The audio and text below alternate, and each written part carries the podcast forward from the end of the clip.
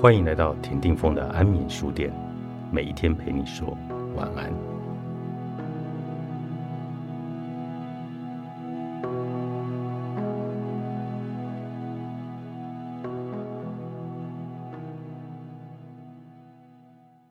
我们脑中似乎有块点金石，能够将逆境转变为机会。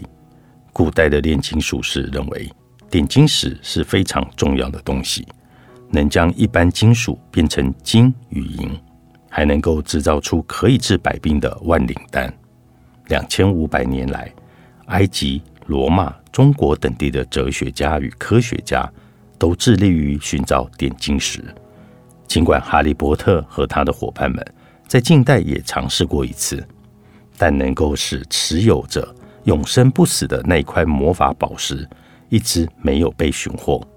炼金术士们穷尽各种办法，也没能得到金属转变为别种物质。然而，人类的大脑却能够点石成金，而且这种过程发生的很快，似乎不会耗费太多的力气。无论面对什么样的情境，大脑都会寻找并采纳最有利的观点。我们都不希望自己遭遇离婚、失业或者离病等困境，也相信自己。永远不可能克服这些难关，但我们通常都错了。在历经不幸之后，人们往往能够迅速的恢复至平时的愉悦程度，而且复原速度快得惊人。例如，有一个人因发生事故导致下半身瘫痪，但短短一年后，这个人就跟一般健康人士一样，从日常事件中获得了许多的快乐。而且，这样的人为自己预估的未来幸福感指数，也和健康的人预估的数值其实是差不多的。在离婚两年后，人们的生活满意度会恢复到离婚前一年的数值。配偶亡故的人得花多一点时间才能够恢复到正常的幸福感指数，但是他们在配偶去世的几年后，还是能够恢复到基准的指数。但讽刺的是。人们非常不擅长预测自己在面对这一类不幸事件时可能产生的感受。如果请某一个人预测自己在亲友死去或者半身不遂之后的状态，他们往往会高估本身情绪反应的强度与时间的长度。人们常会说：“如果发生那种事，我的人生就结束了，我没有办法再走下去了。”你不会听到谁说。嗯，假如老公跟我离婚，我很快就会恢复以前的状态，继续快乐的过活。也不会听到有人说，如果我的腿再也动不了，我应该还是会跟其他人一样对未来保持乐观。不过，在大部分情况下，后两种回应才是比较符合现实的。就大部分的病人而言。他们的生活满意度都显著高于健康人士想象自己离病时的生活满意度。我们以麦特为例，麦特二十三岁，有一天他一如往常的参加了橄榄球的练习，没有想到人生从此改变。麦特不幸脊椎脱臼，颈部以下瘫痪，很可能这一辈子都好不了。在短短数秒内，麦特从一位强壮独立的青年。变成需要有人时刻照顾的残疾人士，只能整天坐在轮椅上，用下巴操控轮椅，还得用人工呼吸器呼吸。大部分的人在得知麦特的经历后，总会不由自主的心生怜悯，而且打从心底不希望自己遭遇同样的不幸。但麦特却表示：“我现在的生活变得不一样了，我的人生并没有结束，而是变了。”我的生活没有变糟，某种程度来说反而变好了。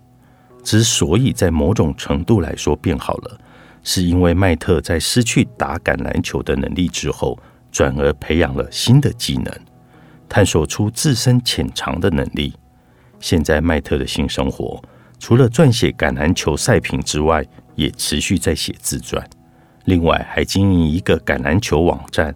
并成立了一个专门帮助受过类似损伤孩童的慈善机构。他建立了一个新家，还成为当地一支橄榄球队的教练。我敢打赌，我们大多数的人的生活都没有麦特来过的精彩。大脑在遭遇难以忍受的事件之后，会快速的把以前事情往好处想。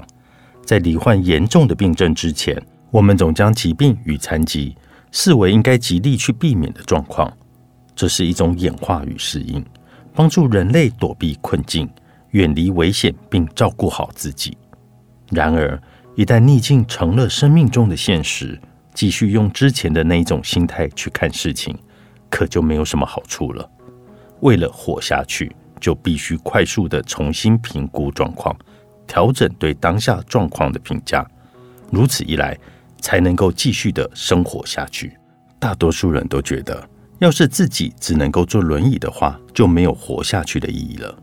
但实际上，很多残障人士都能够过上很完美的生活。这是一种持续性的误差，我们称为影响力偏误。影响力偏误的意思就是，人们往往会高估逆境对自身的影响。那人们为什么会高估自己未来的情绪反应呢？心理学者提出几个理由：第一，当人们预期自己对未来事件的反应时，通常会聚焦于生活中的几个非常狭隘的面向。举例来说，请试着想象。自己只能终身与轮椅为伴。多数人会注意到的是，什么事会出现改变，但是忽略关注的是什么事不会改变。是的，我们的确没有办法再出门慢跑，只能进出无障碍空间，也没有办法像从前那样自立。但尽管如此，日常生活中许多带给我们快乐的事物并不会变，我们还是能够看书。看电影、去餐厅吃饭，还有和亲友相处。起初，我们聚焦的会是日常生活中的变化，但过了一段时间之后，我们会习惯于这些变化，而在事故发生前，那些令我们快乐的事物又会再一次成为快乐的源泉。如果忽视不会改变的事物，只专注在会改变的事物，那么人们在预测自己可能的感受时，就会产生和实际感受的落差。人们不仅不会注意到那些维持不变的事物，还会低估了适应新环境的能力。正面思考的假象，作者塔利沙罗特，《金周刊》出版。